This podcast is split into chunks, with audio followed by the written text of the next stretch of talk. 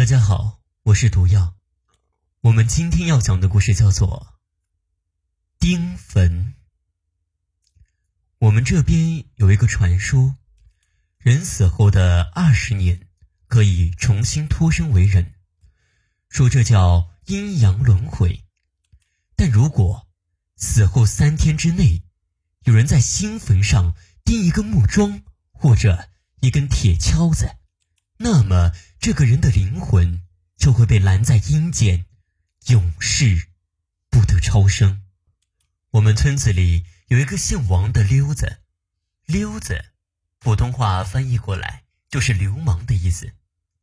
他通常是穷得叮当响，每天不务正业的。在解放之前，他就是靠给李家财主打打短工混日子。但是呀，这光靠打短工。肯定是挣不了多少钱的，于是他便经常向李家财主借钱。可是李家财主知道他的德性，就不借给他。这王溜子呀，是一个心胸狭隘的主，于是就因为这一点小事，他就产生了要杀死李财主的心，但是总是没有机会下手。不过，在一九四九年的时候。他时来运转了，土改运动使他成了贫农，又年轻又力壮，于是被推选成了民兵队队长，而李财主被打成了地主成分，于是这王溜子就组织了二十几名民兵，每人手握一根小腕粗细的木棍，要把李财主拉去批斗，而且。还要瓜分他的财产，这李财主当然是不同意呀。他一边反抗，一边说：“王队长，这些年我可待你不薄啊，你一定要把我置于死地吗？”王六子说：“就因为你待我不薄，我才没有亲手打死你。我不动手，可是村里的贫下中农们，他们同意吗？”这可怜的李财主就被这么给乱棍打死了，死的那叫一个死不瞑目啊！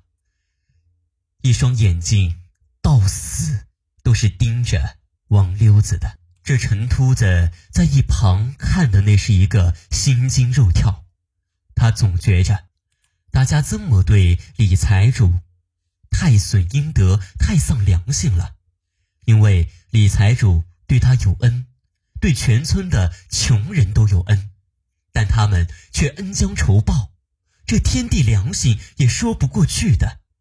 他心想：假如自己要是李财主，他又会如何做呢？这冤冤相报，天道轮回。这李财主做了怨鬼，那么一定会来找我报仇的。如果不能实现现世报的话，等到再脱生为人，也肯定会来找我的麻烦。这陈秃子呀，也是思来想去，最后和王溜子一合计，想了个办法。他们在李财主的坟前钉了一根大的木桩子，心想把他关在阴间，这样就万事大吉了。于是他俩打定主意。就去找了一根木桩和一把铁锤，决定在夜深人静的时候，就去他的坟前钉桩。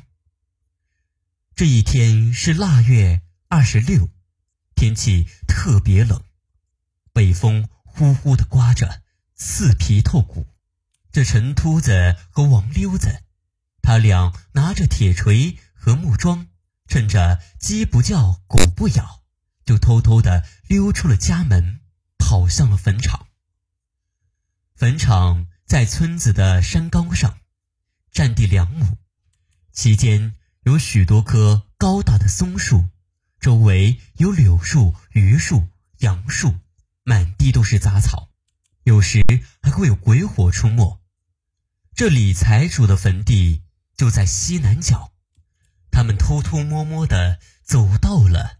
李财主的坟前，这时一轮残月正高悬在西南的上空，像一只熟透的香蕉般挂在那儿。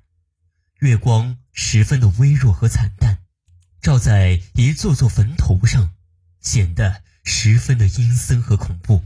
他两人看的是心里发毛，但还是一咬牙将木桩给钉了下去。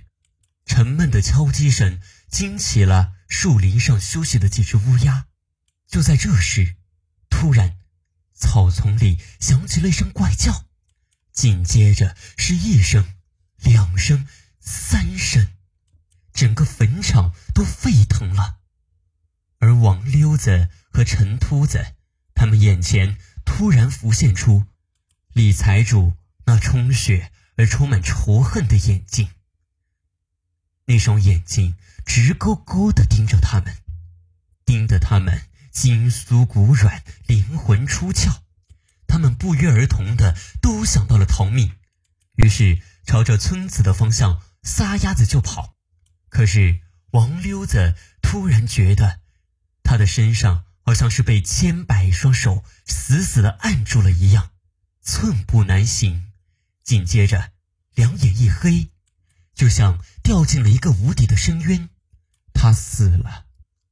而陈秃子虽然侥幸逃回了村里，但也从此疯疯癫癫。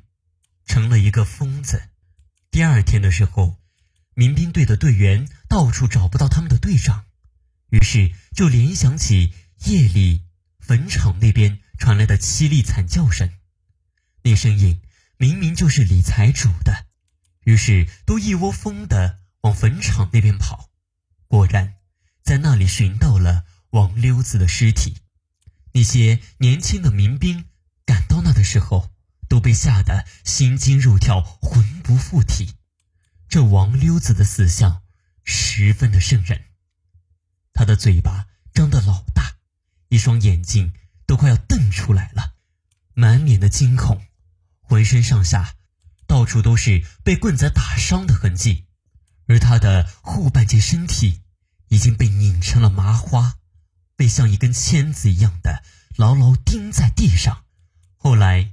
这王溜子同志被追认为烈士，究竟是哪个阶级的敌人害死了他？